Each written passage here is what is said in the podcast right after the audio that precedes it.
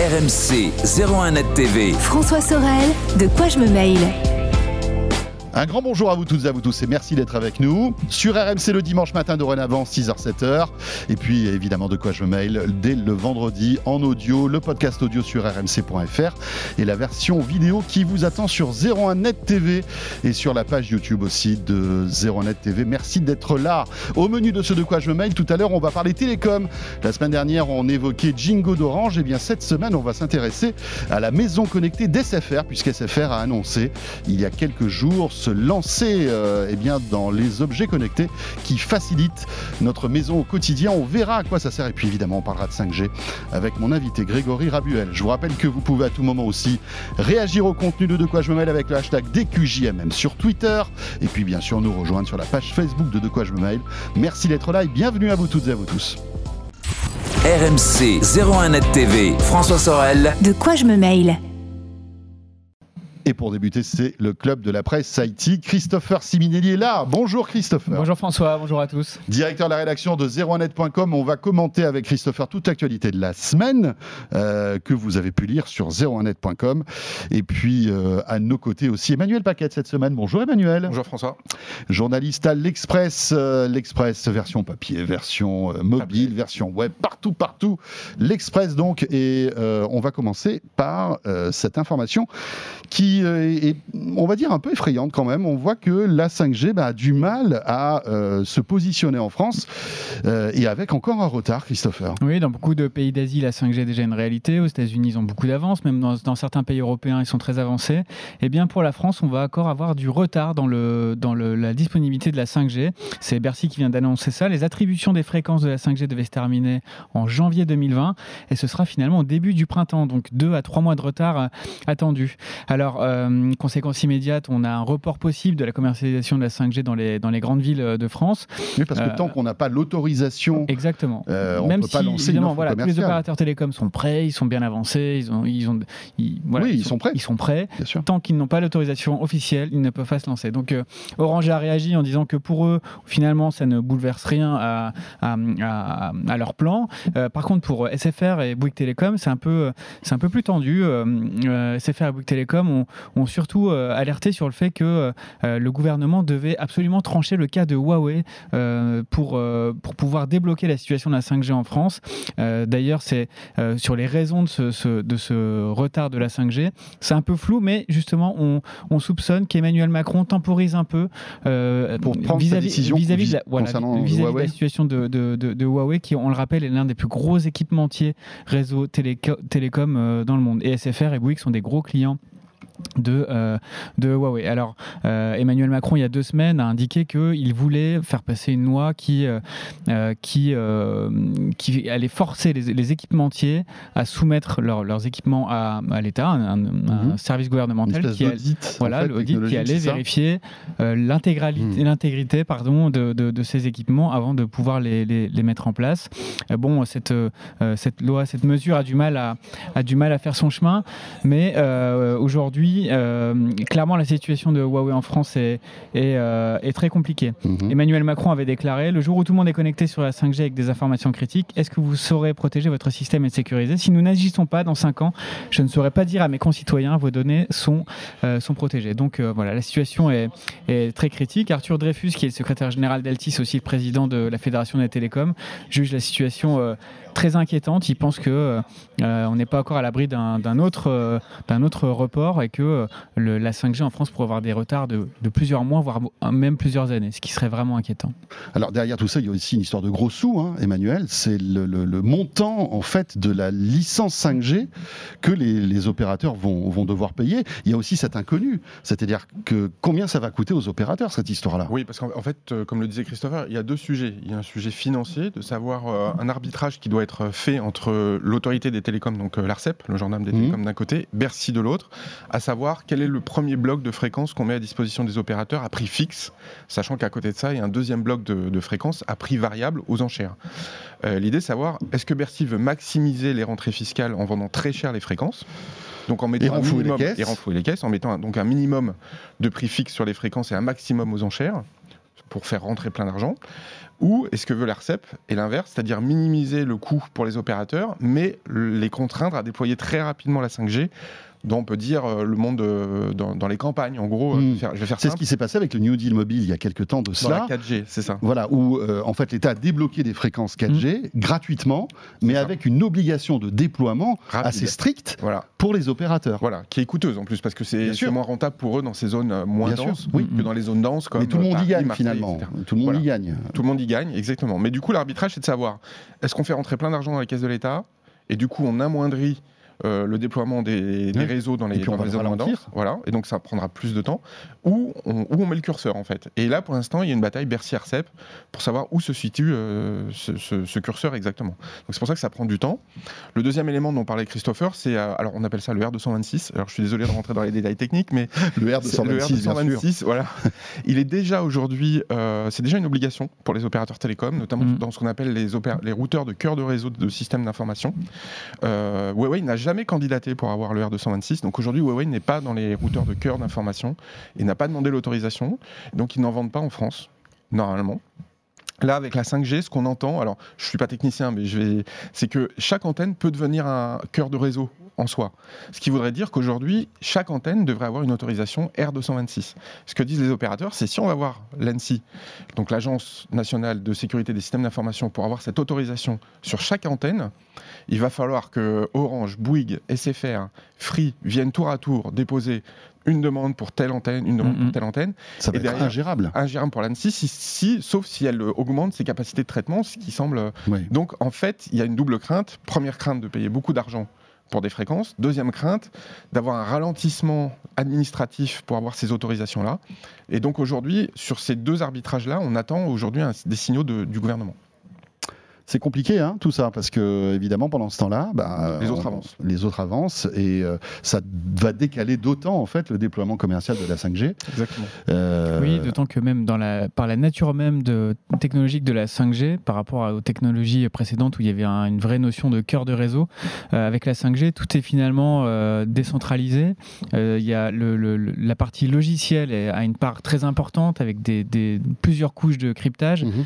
donc très compliqué pour un État finalement si, en tout cas en cas de nécessité, de venir euh, mettre les mains dans le réseau. À suivre, donc on, verra bien quelle est la stratégie du gouvernement à ce sujet. On enchaîne avec, euh, bah, justement, toujours, on évoquait Huawei il y a un instant, la situation se détend un tout petit peu pour Huawei euh, vis-à-vis des USA. Oui, alors on, alors on, en avait parlé début novembre, la situation semblait se détendre entre les États-Unis euh, et la Chine sur le désaccord commercial qu'on connaît tous.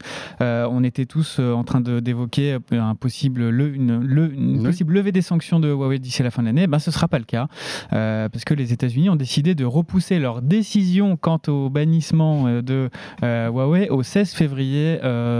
Euh, Donc Huawei continue, reste dans, cette, dans ce genre de purgatoire ou qu'on peut appeler aussi un genre de, sursis, avec comme, conséquence immédiate le fait qu'ils ne pourront pas d'ici au 16 février lancer de nouveaux smartphones avec les services associé Google. de euh, Google, donc d'Android. De, ah oui, en fait, c'est une décision qui est repoussée. Ils ont décidé de ne pas décider. Voilà, donc, qui, est, qui est plutôt négatif pour Huawei parce que ça les paralyse en fait. Exactement, ça continue de les paralyser. Donc il y a une impossibilité de lancer des nouveaux terminaux avec des services Google jusqu'au 16 février. Ils pourront malgré tout continuer à mettre à jour leurs euh, produits hmm. existants. C'est un peu euh, les termes, les termes du sursis. plus concrètement, en termes de produits, on attendait le Mate 30 Pro qui était annoncé là il y a un mois, qui est franchement sur le papier un, smartphone euh, assez, incroyable, euh, mais que Huawei ne lance pas en France parce que sans les services Google, franchement, il n'a pas grand intérêt.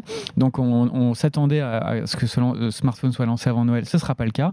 Et surtout, euh, il y a l'autre produit très haut de gamme de, Huawei qui était attendu pour février-mars, le P40, Huawei P40 Pro, qui là aussi, il y a très peu de chances qu'on en entende parler ou qu'il voit le jour sur, cette, sur cette période. En plus, évidemment, ça nous emmène à fin février 2020, euh, juste avant le Mobile World Congress de Barcelone. Donc mm. ça va être une période assez tendue, puisque c'est le grand rendez-vous de télécom euh, enfin, annuel. Hein. donc c'est un calendrier un peu compliqué pour Huawei.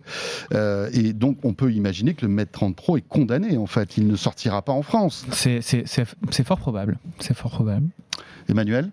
Bah on va, en fait, que, effectivement, ce que disait Christopher, on est dans des négociations entre deux grands pays, donc les États-Unis et la Chine, et Huawei est pris entre les deux comme étant un élément euh, d'échange, entre guillemets, de bonne volonté entre les deux pays. Donc on voit que les États-Unis, c'est la deuxième ou troisième fois aujourd'hui qui repoussent la date limite. Depuis le mois de mai. Euh, mmh. Exactement.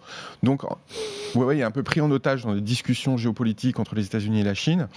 Donc si ça se décante au niveau euh, des accords commerciaux entre les deux grandes puissances, Huawei en fait peut finalement bien s'en tirer si ça se tend à nouveau, ils peuvent effectivement euh, perdre euh, beaucoup d'argent dans les, dans, les mois, dans les mois qui viennent, et avec des lancements commerciaux effectivement qui vont être entravés. Donc la question c'est de savoir qu'est-ce qui va se passer entre Xi Jinping d'un côté et l'administration Trump de l'autre. Et là-dedans, bah ouais, ils ont peu de levier, euh, ils mm-hmm. subissent, mm-hmm. et ils attendent de, de voir si les deux puissances arrivent à s'entendre. Et si c'est le cas, ça peut peut-être bien se terminer. Parce que ce délai peut être raccourci finalement, non? Si d'un coup il y a un accord global, on va dire, entre la Chine et les US, ce, cette période de purgatoire, comme tu disais Chris, peut s'arrêter. Oui, c'est possible. On se rappelait que euh, Donald Trump avait une des exigences assez particulières. Il voulait par exemple que si accord il y avait, le président chinois vienne euh, aux États-Unis euh, le signer. Il fallait qu'il se déplace, donc qu'il vienne en territoire ennemi entre guillemets. Il faut rappeler aussi qu'on parle beaucoup de Huawei, mais il y a aussi les entreprises américaines pâtissent de, de, cette décision. Google en premier lieu, parce que euh, si Huawei ne peut pas utiliser les services associés de, à Android, donc euh, les services Google, c'est une manne financière euh, en moins aussi pour Google, hein. et on parle de, voilà, de, très très gros chiffres. Et puis Tim Cook avait quand même obtenu lui aussi un report jusqu'au 15 décembre de la taxation des, des composants venant de Chine, des mhm. composants qui rentrent dans la fabrication mhm. de, de l'iPhone. Et Tim Cook avait dit, bah, si vous mettez ces barrières en place, il va, les iPhones vont coûter beaucoup plus cher, et c'est Samsung qui va en bénéficier, puisque Samsung produit mhm. tout en Corée. Et donc Trump avait dit, bah ok, on va repousser. Donc on voit aussi quand même que, en fonction des intérêts de grands groupes américains, eh ben, Donald Trump peut être plus ou moins flexible. Donc euh, c'est tout ça est totalement illisible pour le coup. Mm, mm. Mais on voit qu'il y a différents intérêts qui rentrent en ligne de compte et avec des puissances américaines, des puissances de grandes sociétés américaines qui peuvent aussi infléchir la ligne de Washington. Parce que il y a des emplois aux États-unis. Enfin, bien sûr. Il y a Donald Trump, on le voit, incontrôlable, hein, encore une fois, qui souffle le chaud et le froid euh, euh, sur chaque tweet, hein, puisqu'on sait qu'il y a, il y a, voilà, il y a quelques temps de cela, il va dire ah bonne nouvelle, ça se détend avec mes, mes amis chinois, avec mes amis chinois. Mes formidables amis un truc comme ça. Puis finalement, on voit que c'est pas tout à fait le cas. C'est dommage parce que, mine de rien, c'est une entrave à l'innovation, hein, puisqu'on le sait, Huawei aujourd'hui est l'une des locomotives hein, en termes d'innovation euh, technologique sur les smartphones. Euh, C'était pas le cas il y a quelques années. Mm. Aujourd'hui, euh, ben, même des concurrents comme Apple ben, regardent Huawei de manière très sérieuse parce qu'ils font vraiment d'excellents téléphones. Oui, ça, tu, tu, as raison, François. Après, c'est vrai que si vraiment il y a un risque sur, pour l'intégralité pour de nos données, pour de. Oui, bien sûr. Oui, il faut, il, faut, il faut bien le mesurer. Mais euh, vous me dites si je me trompe, mais jusqu'à présent, le, Huawei n'a pas été officiellement euh, reconnu de, enfin, euh, inculpé ou. il y a eu des suspicions, je crois. Des suspicions, mais. Des suspicions, mais. mais il y a, non, il n'y a pas eu de preuves voilà, affirmant qu'effectivement, ils, créent, enfin, ils, sont à la solde du gouvernement chinois et qu'ils ils permettent d'espionner des, des, puissances étrangères. après, c'est vrai qu'ils sont sur la liste noire américaine aujourd'hui avec d'autres entreprises chinoises, hein, notamment dans les drones. Euh, DJI, euh, on en parle beaucoup moins, mais DJI aussi est impacté. Oui, hein. Exactement. Donc euh, voilà, Huawei c'est le plus emblématique parce qu'on parle de 5G, mm. etc. Donc on parle du futur. Mais il y a d'autres entreprises chinoises aussi qui en pâtissent aujourd'hui. Alors ZTE, pour le coup, il s'était avéré qu'il y, a eu des, qu'il y avait eu des, soucis de, de, sécurité. Donc ZTE, qui était un gros concurrent de Huawei dans l'équipement réseau, donc ZTE est interdit de, aux États-Unis. et ça, bon, bah, mm. c'est indiscutable. Il y, a eu des, il y a eu des éléments probants à ce sujet, mais concernant Huawei, c'est beaucoup plus inexplicable. C'est étonnant parce qu'il y a d'autres constructeurs chinois, hein, les, les Xiaomi, les Oppo, etc., qui eux passent entre les gouttes finalement, hein, qui ont toujours, euh, enfin, qui développent de nouveaux produits, euh, mm. euh, qui, qui, ont toujours des accords avec Google, et eux ne sont pas visés, en fait dans cette bataille. Oui, mais c'est parce que aujourd'hui, ce sont des fabricants télécoms qui ne sont pas mm. intégrés, c'est-à-dire ils font que les smartphones. Voilà, ils sont pas sur le réseau en fait. Voilà. Huawei ZTE font le réseau et les terminaux. ZTE mm. a essayé de pousser aussi ces terminaux il y a longtemps, ils en ont vendu beaucoup en Afrique notamment. ils ont essayé aussi de percer en Europe, ça n'a pas été très concluant, mais la Huawei réussit pour, pour l'instant. Donc en fait, on se retrouve dans une situation où on a des fabricants télécoms en Chine qui ressemble aux fabricants européens qu'on a vu au début des années 2000. C'est-à-dire on avait Ericsson qui était un équipementier réseau mais qui vendait des téléphones, mhm. Nokia qui faisaient de l'équipement. Mmh. Voilà. Et aujourd'hui, aussi. On avait, on avait, même des téléphones Alcatel. Et qui aujourd'hui bah, n'existent plus. Matra, ouais, c'est vrai. Et qui n'existent plus. Ou Siemens. Il y avait des téléphones Siemens. Ils faisaient de l'équipement réseau télécom aussi. Waouh, des téléphones Siemens, les amis. J'en avais un, c'est pour ça que j'en parle. sans compter Motorola aussi. Et eh oui, sans compter Motorola. Allez, on enchaîne avec, euh, eh bien, tiens, on évoquait euh, Google, Google qui est aussi au cœur de l'actualité avec son service de, cloud gaming, hein, Stadia, euh, qu'on a testé à zeronet.com. Mm. Alors pour rappel, Stadia, c'est un service de Google qui permet de jouer à des jeux vidéo dans le cloud, potentiellement sur tous les écrans, donc TV, smartphone, PC et Mac.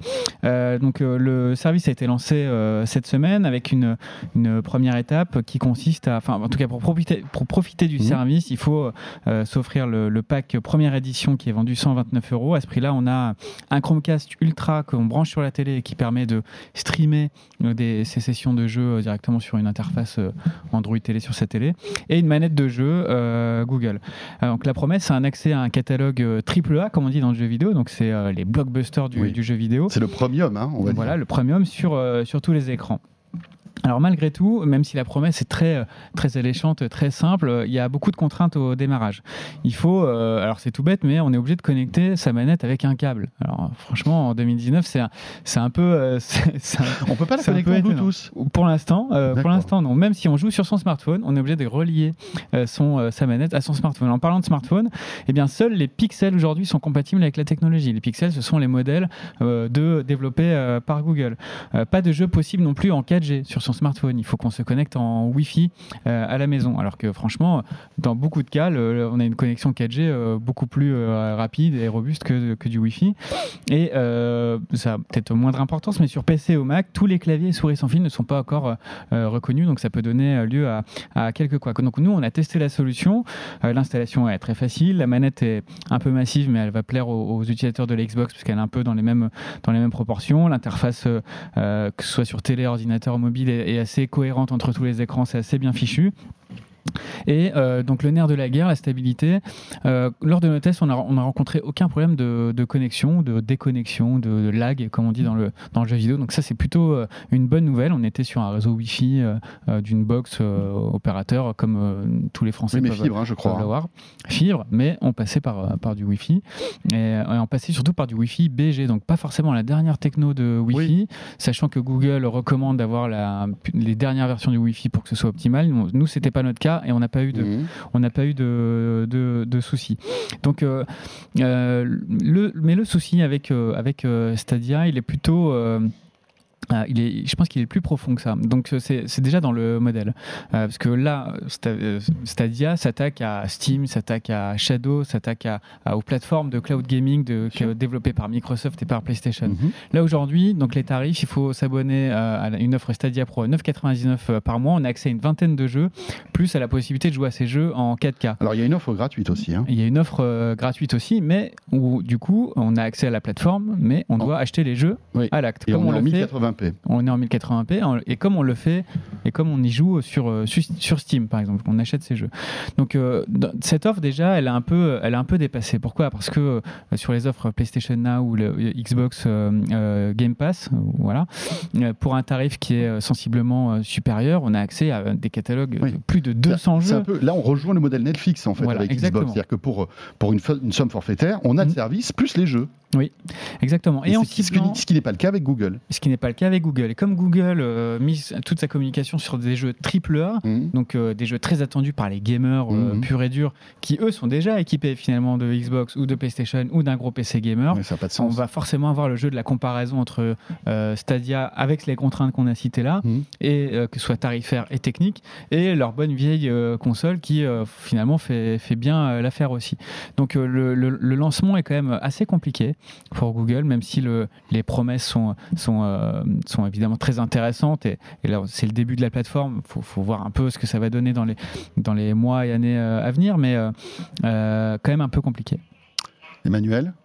Oui, effectivement. Alors, il y a plein de nouveaux, ça pose plein de nouveaux problèmes. Le premier, effectivement, c'est ce que disait Christopher, c'est on paye 9,99. Alors, on a un jeu aujourd'hui qui est donné, Mm. dans le pack, donc c'est Destiny 2. Ce que dit Google, c'est que chaque mois, euh, il y en aura un nouveau qui sera intégré dans les 9,99. Mais après ça, il faut payer pour avoir accès au reste du catalogue. Et la vraie question, c'est le jour où on arrête, qu'est-ce qui se passe? Ben, on a payé 40 ou 50 euros un jeu et on n'y a, a plus droit. On n'a plus de CD, on n'a plus rien. Donc c'est pas comme Netflix où on arrête, on ne possède rien avant et on ne possède rien. Parce qu'il y a une offre, attention, il y a une offre gratuite en fait. Hein. Je pense que si on paye plus, on est downgradé en fait à l'offre gratuite qui nous permet de jouer en 1080p. En fait, mm. on n'a plus accès à la 4K, mais je pense qu'on doit avoir accès à des jeux qu'on aurait préalablement payés, non? Oui.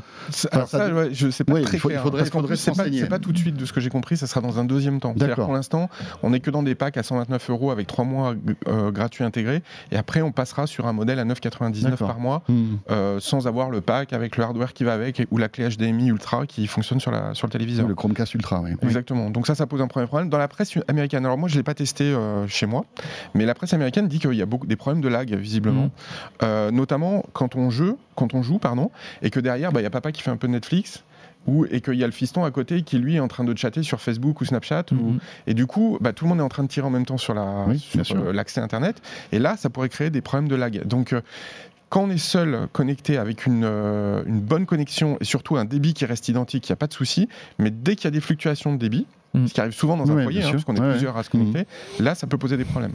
Donc, on voit quand même que Google en est qu'au début et il va y avoir quand même pas mal de, choses à régler. Hein. On enchaîne avec bah, justement toujours Google qui modifie nos résultats de recherche à la main, Christopher. Oui, alors euh, cette fois on ne joue plus. Euh, c'est le Wall Street Journal pardon, qui vient de publier une enquête euh, de, plusieurs mois. Ils ont interviewé des, centaines d'interlocuteurs et ils, ils, en sont arrivés à cette conclusion. Donc Google modifierait ses algorithmes pour mettre en avant ses partenaires, y compris de sa régie publicitaire. Donc ils ont ainsi repéré que certains partenaires comme eBay, Amazon ou Facebook étaient un peu privilégiés dans les résultats de recherche euh, naturelle euh, vis-à-vis d'autres euh, d'autres pages. Alors certes, Google a communiqué récemment sur le fait qu'il s'appuyait sur une horde de 10 000 collaborateurs pour peaufiner, optimiser un peu cet algorithme, pour corriger les algorithmes de façon indépendante. Qu'est-ce que ça veut dire de façon indépendante? C'est-à-dire que euh, Maurice, qui euh, applique une petite correction sur, euh, sur tel résultat de recherche, l'applique et Google n'a aucun droit de regard sur ce qu'il a fait. Donc voilà, le problème, c'est que selon le Wall Street Journal, mhm. Google remet, resoumet les requêtes qui ne lui plaisent pas jusqu'à ce que le résultat corresponde à ses attentes. Et donc même si c'est de façon indépendante, ça ne l'est pas, ça ne l'est pas tout à fait. Alors pourquoi c'est un sujet euh, hyper important? Parce que le search, c'est euh, le nerf de la guerre de Google. C'est ce qui fait que euh, Google est un mastodonte aujourd'hui, c'est ce qui fait qu'on utilise tous ces services, c'est le search, et c'est sa, sa pépite, c'est sa mine d'or. Si on commence aujourd'hui à avoir des doutes mmh. sur la pertinence ou le, des résultats naturels de Google, c'est un peu les, les, la, les fondements de Google qui le fondement de Google qui mmh. commence à s'effondrer. Donc c'est un sujet vraiment à prendre très très au sérieux. Euh, Google a réagi euh, de manière laconique comme ils savent le faire. Nous faisons aujourd'hui ce que nous avons toujours fait, fournir des résultats pertinents à partir des sources disponibles les plus fiables. Bon, euh, voilà, donc sans donner beaucoup plus d'explications sur l'enquête du, Wall Street Journal qui, je pense, va avoir quand même des suites, mmh. c'est certain. On enchaîne euh, avec euh, eh bien, euh, cette décision d'Emmanuel Macron qui veut généraliser en fait des dispositifs de vérification d'âge pour accéder aux sites porno. Oui, c'était le 20 novembre à l'occasion de la Journée internationale de la protection de l'enfance. Emmanuel Macron est parti de ce constat. Seuls 41% des parents français ont mis en place une solution de, contrôle parental. C'est très très peu et il faut aller plus loin. Donc le but, c'est d'empêcher de, les, les, enfants, les mineurs, d'être confrontés à des contenus euh, euh, pornographiques sur Internet. Et donc, il a incité très fortement euh, ce qu'il appelle les opérateurs, donc c'est mhm. les éditeurs de, sites pornographiques, à mettre des moyens en place pour filtrer l'accès à, leur, à, leur, à leur site. Alors, c'est, on parle pas juste de dire je suis mineur, je suis majeur et, validé. Ce qui est le cas aujourd'hui. Ce qui est le cas aujourd'hui, mais clairement, c'est insuffisant. il a, Emmanuel Macron a raison, c'est clair. donc, il, il, a, il, a, il a incité tous ces opérateurs à trouver des moyens qui soit euh, à la fois efficace et réel. Donc euh, il, a, il, a, là, il a laissé un peu carte blanche aux opérateurs. À vous de trouver la solution, mais clairement, si vous ne trouvez pas la solution, on va passer par une loi et là, on va commencer Quand à tu parles d'opérateurs, qui doit faire ça? Alors, je ne parle pas d'opérateurs télécom. Voilà, ce sont appelle, lui, les, opérateurs, ce sont les acteurs de cette industrie. Voilà, les plateformes qui s'occupent de diffuser ce contenu porno, en fait. Hein. Exactement. Emmanuel? En fait, il y a deux sujets. visiblement, il veut que le contrôle parental soit mis par défaut dans les box. Donc obliger les opérateurs télécoms à quand même à faire en sorte que le contrôle parental soit de fait mis sur toutes les boxes. Puis après, si on veut les activer pour aller sur ces sites, ben on le désactive. Et effectivement, comme le disait Christopher, dans un deuxième temps, sur les sites en tant que tels, les sites pornographiques, de mettre un deuxième système. Donc en fait, c'est un, procédé à deux étapes. Euh, ça, ça, en fait, ça rappelle ce qu'essaye de faire l'Angleterre depuis 2015. Et l'Angleterre est revenu dessus il y a quelques mois en disant que c'était pas possible. Donc il est en train de mettre en place avec 4 ans de retard, ce que l'Angleterre est en train d'abandonner. réussi. Pour plusieurs raisons. D'une part, parce qu'on ne peut pas filtrer comme ça sans aller à l'encontre de directives européennes, notamment sur la neutralité de l'Internet. Parce que là, on viole la neutralité de l'Internet, mhm. sans vouloir faire de mauvais jeux de mots, mais il se trouve que la pornographie n'est pas illégale en soi. Et donc, de faire un filtrage par défaut, c'est violer la neutralité de l'Internet. Donc, déjà, euh, le dispositif d'Emmanuel Macron peut être hors la loi, d'une certaine manière. Et c'est l'ARCEP en plus on y revient, le gendarme des télécoms, qui fait respecter la neutralité du net en France. Donc il peut y avoir une opposition entre l'Elysée d'un côté et l'ARCEP de l'autre. Donc on va voir qui va mhm. gagner entre euh, Soriano ah de bah, l'ARCEP et Emmanuel Macron. Ils ont quelques, quelques sujets tendus. ils ont quelques sujets, voilà, on en a parlé en début. Mais donc normalement, c'est pas faisable avec les textes européens aujourd'hui parce qu'il y a la neutralité du net. Alors on peut bloquer, on peut filtrer, mais il faut que ça soit de la pédopornographie par exemple, c'est ce que prévoit la LOPSI 2. Bien sûr. Mais là, là c'est tout à fait normal, là, puisque là c'est illégal. C'est hein. illégal, mais ce qui n'est pas le cas de la pornographie. Donc c'est très compliqué à mettre mm. en, œuvre. Euh, donc je ne sais pas. Donc ça serait peut-être les éditeurs qui pourraient à ce moment-là euh, mettre des filtres en quelque sorte. Alors, effectivement. Ou peut-être des, des, systèmes de vérification plus forts que simplement un petit euh, bouton à cliquer pour dire je suis majeur. Oui, mais tu vois, là, on a vu, euh, il y a une personne du CSA qui va devenir l'ARCOM qui a dit ben, nous, on est là pour dresser la liste blanche ou noire des mmh. sites pornographiques. bon courage. Hein. Donc c'est eux qui vont avoir la main de dire qu'est-ce qui est légal ou enfin légal ou euh, pornographique et qu'on doit bloquer. Et ça, ça pose une autre question, c'est qu'aujourd'hui beaucoup de choses passent par les réseaux sociaux. Notamment quand on va sur Twitter, on peut accéder aujourd'hui à de la pornographie. Bien sûr. comment ils vont bloquer les flux mmh, sur mmh. Twitter? Et ça, ils ne peuvent pas y répondre. ils ont une réflexion qui est une réflexion de site internet des années 2000. Aujourd'hui, on est sur des réseaux ouverts, Snapchat, flux. TikTok, etc. après, tu parlais de Twitter, on peut quand même se poser des questions sur la vraie volonté de Twitter de masquer ses, contenus? Parce qu'aujourd'hui, il y a des algorithmes qui permettent de repérer euh, une poitrine. Ce que fait très bien Facebook d'ailleurs. Ce que fait très bien Facebook, ce que fait même trop bien, Facebook. c'est ça. Euh, franchement, c'est aussi la responsabilité là, de Twitter de limiter le. Oui, mais regarde après, qu'est-ce que ça fait? Bah, Ça fait que Courbet, l'origine du monde, qui est un sexe féminin, a été bloqué ah sur Facebook. On est d'accord. Donc comment on fait la différence entre. Bien sûr. Parce que ça, ça semble mhm. pornographique puisqu'on voit un sexe féminin. Mhm, mhm. Et en réalité, c'est une œuvre d'art. Hein. Et donc, Facebook s'est fait taper dessus parce que l'algorithme l'a bloqué. Exactement. En considérant que c'était la pornographie. Donc, où on met la frontière Et du coup, ces plateformes deviennent des éditeurs. comme la presse. Alors qu'ils ne veulent pas devenir éditeurs.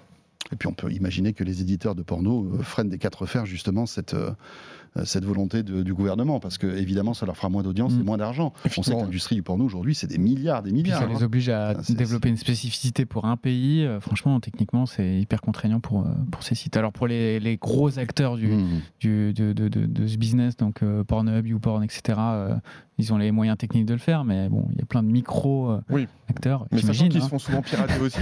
Donc si c'est pour que demain on voit qu'il y a notre carte d'identité sur YouPorn parce qu'on a décidé d'aller dessus, voilà, je vous laisse. Euh, voilà. Hein, c'est pas terrible. Faites attention à votre carte d'identité. Euh, merci beaucoup à tous les deux. Merci Christopher Siminelli, directeur de la rédaction de 01net.com. Et puis Emmanuel Paquet, donc de l'Express. Euh, ce club de la presse Haïti se termine, mais de quoi je mêle se poursuit. Dans un instant, on va découvrir la stratégie de la maison connectée de l'opérateur SFR avec mon invité. À tout de suite. RMC 01net TV. François Sorel, de quoi je me mail RMC 01net TV. François Sorel, de quoi je me mail voilà le retour de De quoi je me mail. Euh, de quoi je me mail, vous savez, c'est l'actualité des télécoms. La semaine dernière, on évoquait Jingo d'Orange qui vient d'arriver. et euh, eh bien là, on va s'intéresser à un autre opérateur. Euh, c'est SFR. SFR qui a annoncé cette semaine se relancer dans la maison connectée. Pour tous les vieux clients de SFR, vous savez que c'est un sujet qui n'est pas nouveau. Hein. SFR avait toute une gamme de produits maison connectée il y a quelques années, qui a été un peu mise en stand-by, qui revient maintenant avec une nouvelle box. Et on va en parler avec mon invité, Grégory Rabuel. Bonjour Grégory. Bonjour. alors, évidemment, on va rentrer un petit peu dans le détail de, de cette offre-là, de la maison connectée, puis on va évoquer aussi tous les sujets liés aux télécoms, cette actualité brûlante avec le report des licences 5G. vous nous donnerez un petit peu votre avis. On va parler aussi de cette peut-être éventuellement augmentation de prix chez les opérateurs télécoms. On, le remarque depuis quelques temps. Vous allez dire si justement cette folie des promos à 5 euros est, est définitivement derrière vous ou pas. Mais pour commencer donc, euh, bah, la maison connectée. Ça y est, SFR, je le disais, était un, acteur euh, presque pionnier dans la maison connectée il y a quelques années. Ça a été mis un peu en suspens. Et là, vous revenez avec toute une offre euh, qui a été dévoilée cette semaine, c'est ça? Oui, vous avez raison de rappeler qu'SFR était l'artisan au départ de la, un peu la disruption du marché de la sécurité à l'époque. C'était en 2013. Avec la domotique. Exactement. Avec une solution de, sécurité qui avait bien fonctionné. on a encore d'ailleurs quelques dizaines de milliers de clients sur cette offre-là. Qui fonctionne toujours, cette offre fonctionne toujours, bien sûr. Mmh. Euh, et euh, on l'a mis un peu en suspens. On a jugé qu'à un moment ou à un autre, la stratégie d'SFR était peut-être pas exactement euh, celle-là. Et puis là, il y a des innovations technologiques, vous le rappelez. la nouvelle box 8 fibre de, SFR avec notre Wi-Fi 6 qui est tout à fait particulier. Et puis cette nouvelle box, elle permet de contrôler la télé à la voix. vous pouvez parler à votre box. Et puis elle permet aussi de contrôler des objets connectés dans votre foyer en parlant à votre box. Et donc on a jugé que à la fois ce Wi-Fi et à la fois cette technologie liée à cette nouvelle box, c'était le bon moment pour euh, relancer une offre domotique. Donc on a annoncé cette semaine la commercialisation d'un pack avec euh, une caméra euh, Wi-Fi, avec une ampoule que vous contrôlez également à distance, avec une prise. Et on va avoir l'occasion d'en reparler, mais évidemment c'est le début d'une série d'offres et d'options qu'on va proposer à, nos clients grâce à cette nouvelle technologie. On voit que tous les opérateurs se positionnent hein, sur la maison connectée. Free en fait un peu son chou gras avec la Freebox Delta qui intègre des objets connectés dans l'abonnement en fait. Hein. Hein, euh, euh, il y a Orange aussi qui avec Jingo propose, alors Jingo c'est un peu à part, c'est leur assistant vocal, mais ils ont aussi une offre de maison connectée. Pour un opérateur, c'est important de se positionner sur la maison connectée. Est-ce que vous avez la légitimité justement d'être sur ce marché, à votre avis? Ah bah, En tout cas, SFR, sans, aucun doute, euh, fait partie de ceux qui ont le plus de légitimité, puisque je vous dis, c'est un marché qu'on adresse depuis 2013, hein, donc on, connaît, on mmh. connaît bien cela. Puis à partir du moment où vous avez une box dans le foyer avec la fibre hein, de grande qualité de SFR qui arrive chez vous, vous avez toute la légitimité légitimité pour proposer les services qui vont autour. Et donc, euh, on peut parler de musique, on peut parler de contenu dans la box, on peut parler de sécurité, on peut parler de domotique. Et euh, bien sûr, l'enjeu des opérateurs, euh, c'est un enjeu assez simple finalement. On a des millions de clients, on veut leur fournir le meilleur débit avec la fibre, et puis derrière, les meilleurs des services. Plus ils ont de services chez un opérateur hmm. et plus ils sont satisfaits, plus ils seront fidèles. Et donc, c'est ça qu'on souhaite leur proposer. Concrètement, ça marche comment? Donc, il faut, il faut que j'ai une box SFR8 ou je peux avoir une ancienne box? Alors non, vous pouvez avoir n'importe quel, ça fonctionne notre pack domotique avec n'importe quelle box et n'importe quel euh, Wi-Fi que, l'on propose. Vous allez voir qu'avec notre nouvelle box, il y a des fonctionnalités euh, bien sûr supplémentaires. Euh, le produit est simple. Vous avez votre prise, vous avez votre ampoule, vous branchez votre ampoule sur votre, sur votre lampe, vous téléchargez une application qui s'appelle SFR Home, et euh, de votre application, vous pouvez décider euh, euh, d'allumer la lumière ou de l'éteindre, vous pouvez décider de regarder votre caméra à distance, avec d'ailleurs le flux qui est enregistré, vous pouvez d'ailleurs parler dans votre téléphone au travers de votre caméra aux, personnes qui sont à l'intérieur de votre logement, par exemple, que vous surveillez. ça, c'est une des, mmh. une des comment dirais-je, des, des applications, mais par ailleurs, quand vous êtes dans votre salon, euh, vous voulez éteindre la télé, vous dites OK SFR, parce que vous savez que dans notre box 8, euh, là, uniquement sur la box 8, vous avez. Euh, oui, donc là, ça ne marche qu'avec la box 8. Exactement. Parce qu'à l'intérieur, il y a un micro qui va entendre notre voix, etc. La, valeur ajoutée de la box 8, c'est que donc on contrôle mhm. ces objets-là à la voix, ce qui n'est pas le cas des box précédentes. Et à partir de là, donc vous pouvez contrôler à la fois vos ampoules, vous pouvez contrôler vos prises. OK SFR, allume le salon. OK SFR éteint euh, cet objet.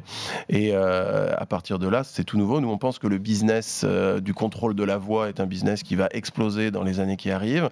Et notre ambition, c'est de contrôler au travers de notre box à la voix un maximum de, de, de, devices qui vont être autour. Un peu comme la stratégie d'Orange avec Jingo. Hein. Marie-Noël Gégo-Lavessienne nous en parlait la semaine dernière. Est-ce que vous allez sortir votre petit assistant vocal qui est intégré aujourd'hui dans une box? Est-ce que demain on peut imaginer qu'il soit, on va dire, autonome et que ce soit une enceinte connectée comme l'a décidé Orange, Google ou Amazon? Bah, C'est possible, ça fait partie des pistes, mais pour être clair, nous on a décidé de sortir dans notre box déjà notre, notre assistant avec OKSFR qui propose de contrôler la télévision. Hein, j'allume la télé, mets-moi BFM TV, euh, un film avec euh, Tom Cruise, etc. Et donc on a vraiment une, applicative d'expérience de, télé qui est notre ADN au travers de cette, euh, cet assistant vocal dans la box. Je pense que c'est assez révolutionnaire. Ensuite, on a Amazon Alexa qui va être intégré également dans notre box 8. Donc vous aurez deux types, on va dire, d'assistants. je pourrais dire à la, box SFR, OK SFR ou OK Alexa. Exactement. vous aurez, ou Alexa plutôt, c'est pas OK Alexa, c'est Alexa. C'est Alexa.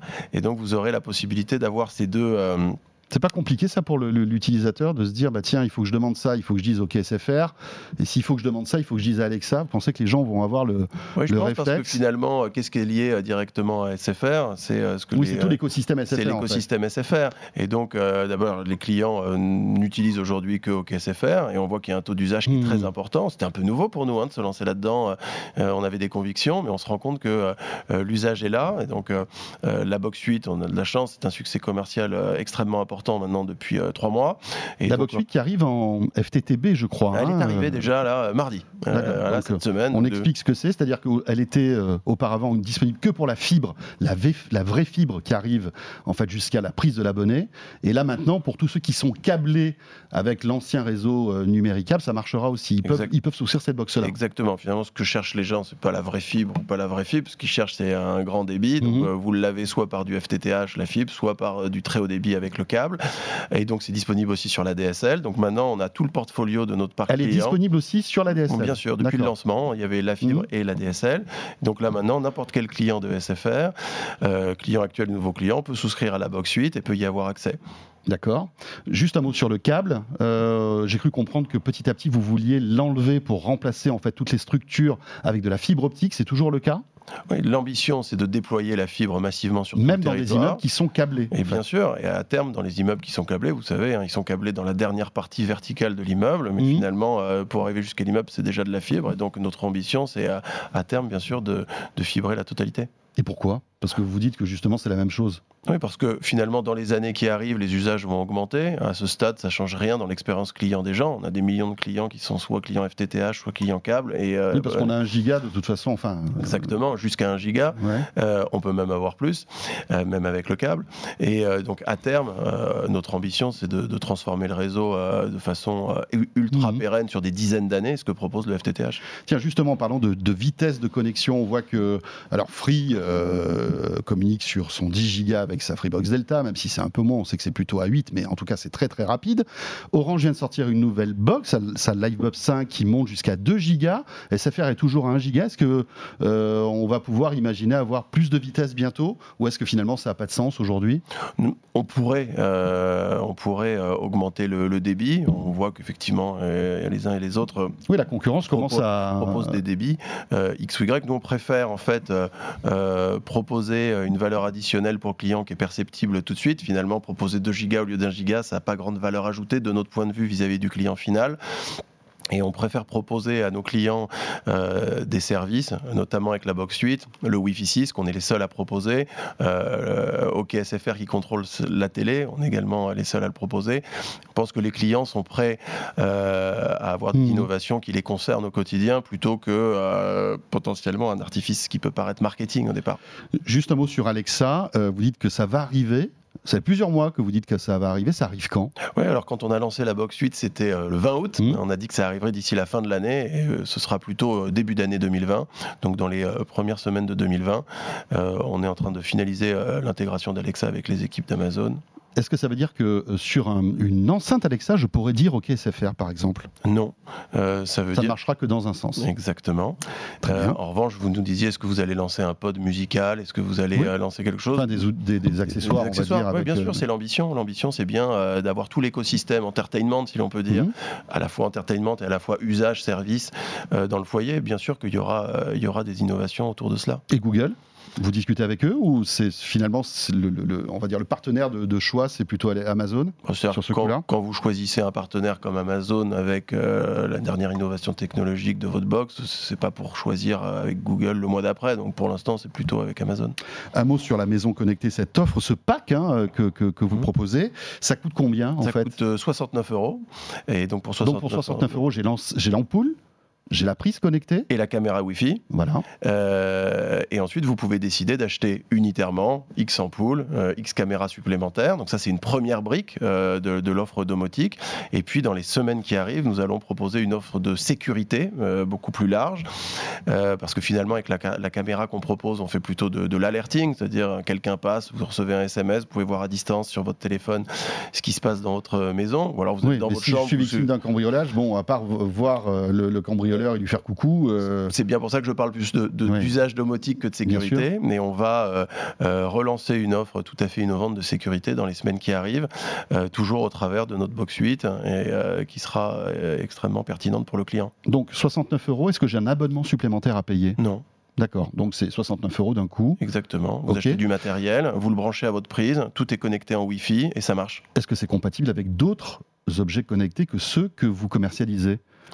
Euh, bien sûr, notre application Smart Home, euh, SFR Home, pardon, elle est déjà, euh, elle est déjà fonctionnelle avec d'autres marques comme Legrand par exemple, ou comme Netatmo, ou comme Nest, qui sont des grands acteurs de l'objet connecté. Et l'objectif, c'est d'être le, compatible avec le plus de, de grands acteurs de la maison connectée? Oui, l'idée, c'est qu'on puisse avoir un hub qui soit un peu agrégateur des grandes marques, des objets connectés dans le foyer, bien sûr. Très bien.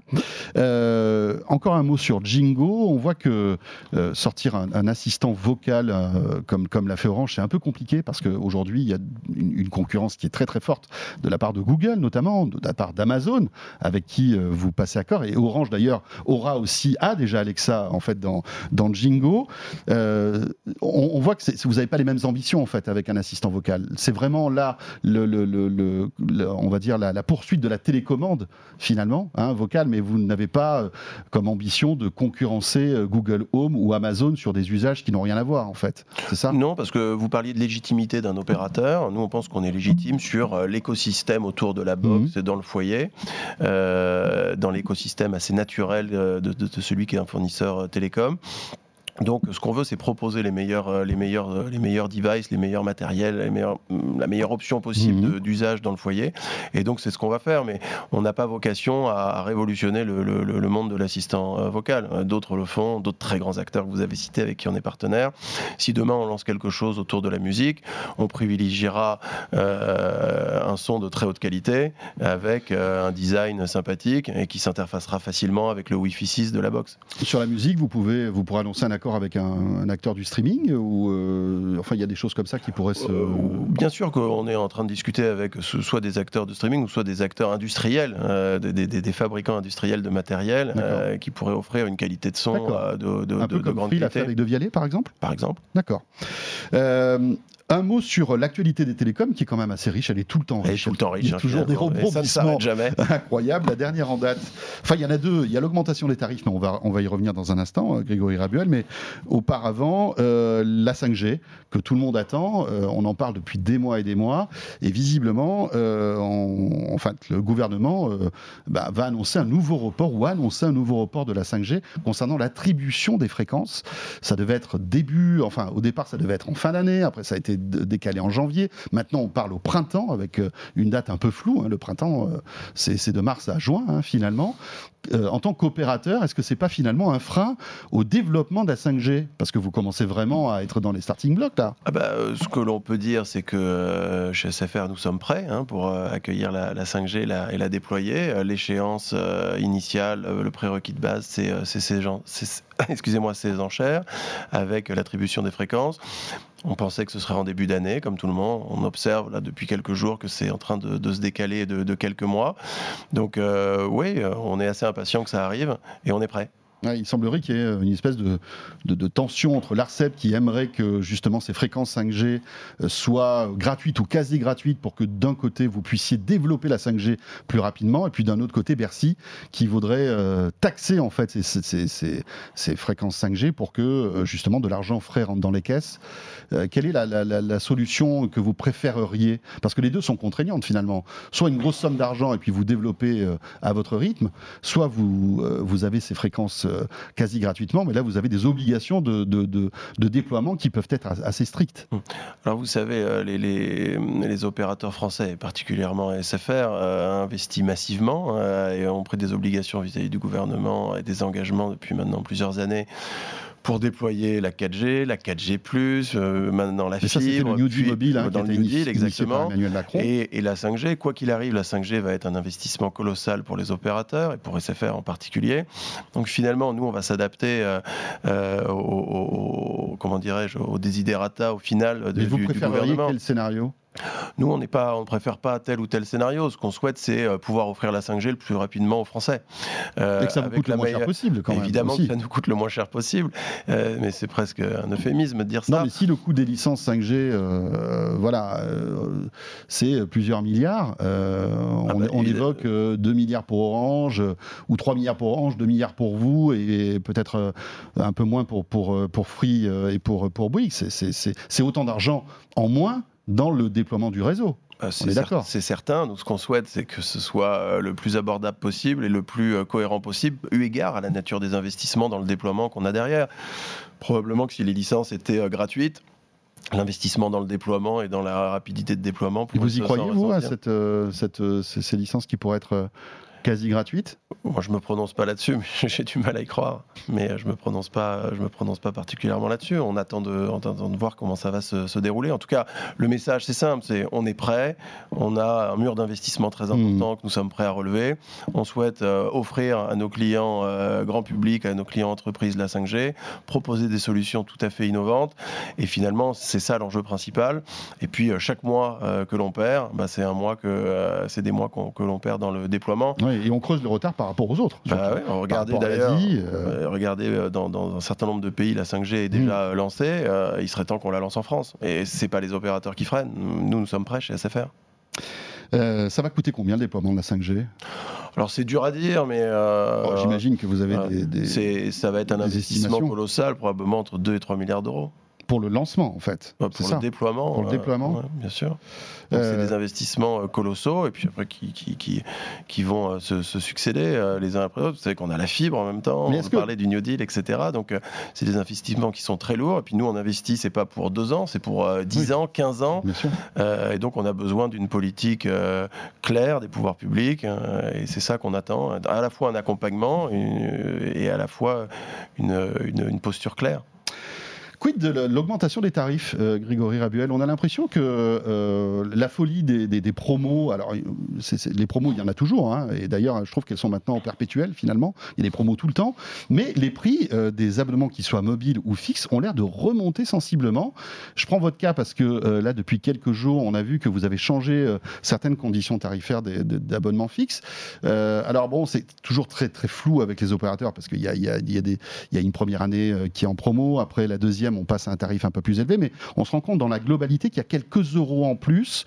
Est-ce que c'est une volonté de la part d'SFR d'augmenter les tarifs euh, des abonnements fixes, par exemple, et même mobiles euh, Bien sûr, j'ai eu l'occasion de le dire sur votre plateau ou, euh, ailleurs depuis plusieurs mois.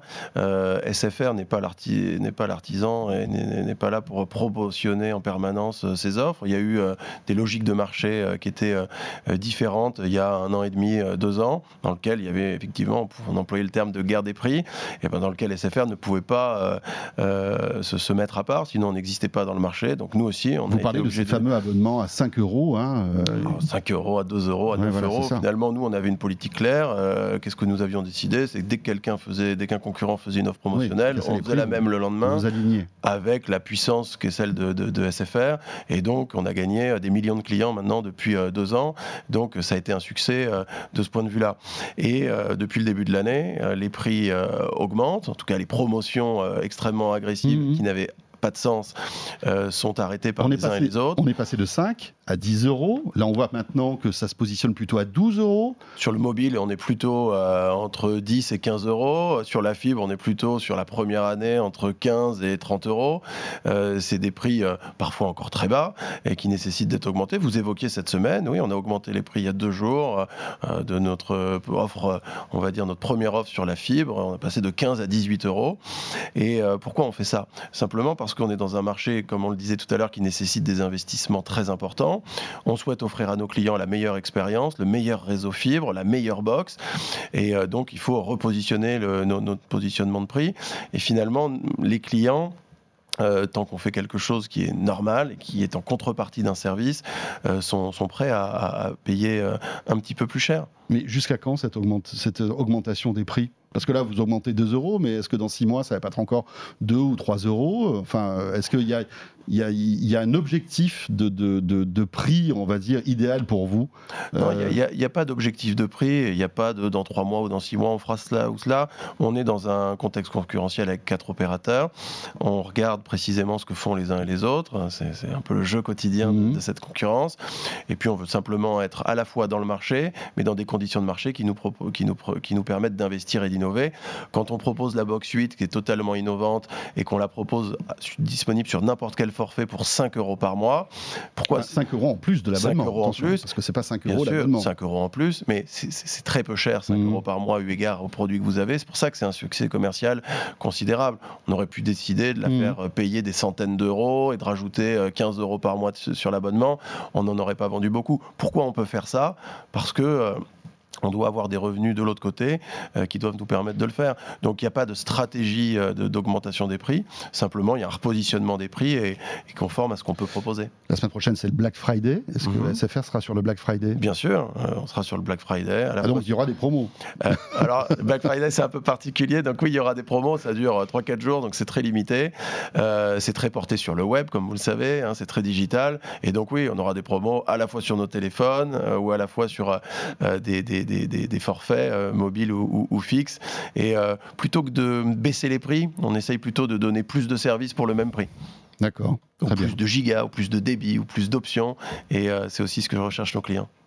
Très bien, merci beaucoup Grégory Rabuel pour toutes ces, précisions. Hein. Et puis donc, voilà, si vous êtes abonné à SFR et que vous avez envie de tenter la maison connectée, euh, le pack SFR Home est disponible depuis, euh, depuis quelques jours. Depuis deux jours. Depuis deux jours. Merci beaucoup. Merci. Euh, et puis rappelons quand même, pour être tout à fait transparent, que SFR est la maison mère de Next Radio TV, auquel appartient RMC. Voilà, il fallait quand même le signaler. Ce de quoi je me mêle est terminé. Merci de nous avoir suivis, comme chaque vendredi, le dimanche matin sur RMC, et puis, vous le savez, en audio le vendredi sur rmc.fr, et 01net TV sur YouTube, et 01nettv.com. Merci et on se retrouvera euh, vendredi prochain. Salut à tous. RMC 01net TV. François Sorel, de quoi je me mail